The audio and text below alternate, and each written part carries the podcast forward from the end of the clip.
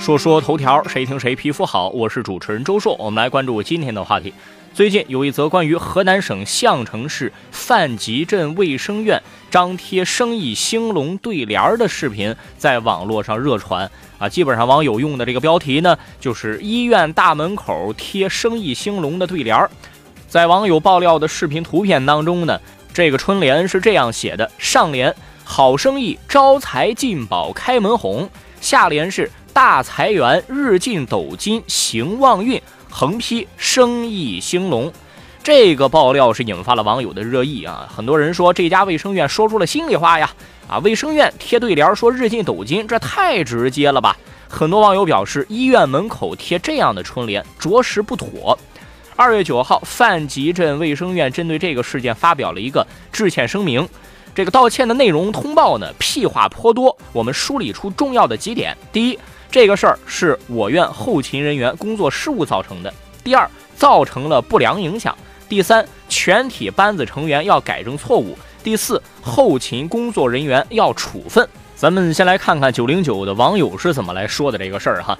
像石银堂少主说，我相信这也是无心之举，可能呢也就是后勤人员随便买了副对联就贴上了。毕竟这也不是古代，没什么人会专门研究对联要贴什么，顶多说这医院不用心。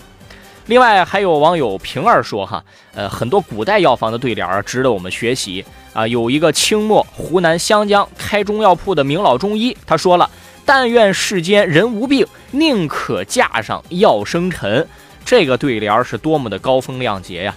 啊，李先生说这个不赖啊，相当于说了心里话了。这个事儿我觉得呢，就是领导道歉，员工背锅，也是相关部门处理这种错误的惯用手段。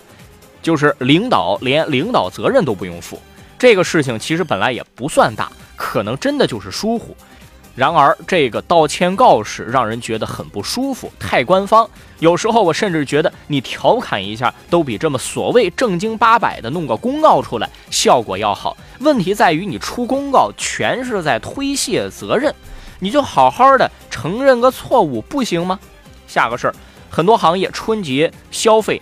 明码标价加收服务费，这个事儿大家是怎么看的？叫个车寄份快递出去吃顿饭，春节期间不少行业都加收服务费，这个服务费还是明码标价的。当然，不少人表示说，这个春节期间明码标价式的涨价是对劳动者付出的肯定和尊重，还能够接受，但同时也对消费市场的涨价乱象感到心塞。如果按照这个涨价是可以的，那么按照这个逻辑的话，我耍流氓之前喊一句：“你们都注意，我要耍流氓了啊！”这就可以了吗？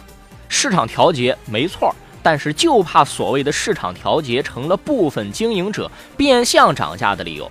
不是没遇到过，咱们就说网约车，明明有车，他就是不接单，非得看那些加红包的乘客才去接，这是市场行为吗？确实是，这完全是遵循了价高者得这样一个趋势。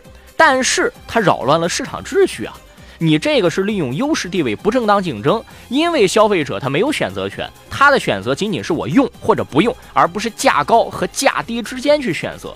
另外啊，所谓的春节期间跟平时有什么区别呢？是假期没问题，但是这个所谓的假期是如何界定的呢？你说正月初七、初八还算不算假期啊？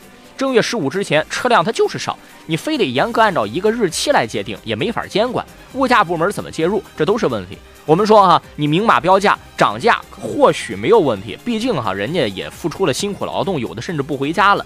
但是有没有涨价的标准？不能盲目涨价，没有监管，任何权利和自由都是应该关在笼子里，在一定范围内去行使的。说说头条，谁听谁皮肤好。我是主持人周硕，下期节目咱们接着说。